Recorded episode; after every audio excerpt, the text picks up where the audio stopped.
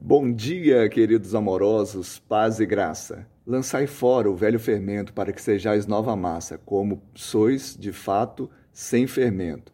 Pois também Cristo, nosso Cordeiro Pascal, foi imolado. Por isso celebremos a festa, não com o velho fermento, nem com o fermento da maldade e da malícia, e sim com os asmos da sinceridade e da verdade. 1 Coríntios capítulo 5, versos 7 e 8. Esta é uma realidade. A Páscoa não é um ritual para nós. A Páscoa é Cristo. Cristo é o Cordeiro da Páscoa que foi imolado, que foi sacrificado em nosso lugar. Por isso, hoje nós podemos celebrar a vida, a novidade de vida, sem a maldade, sem a malícia, e sim com os asmos da sinceridade. Hoje eu quero te convidar para uma grande festa que nós vamos celebrar nesse final de semana.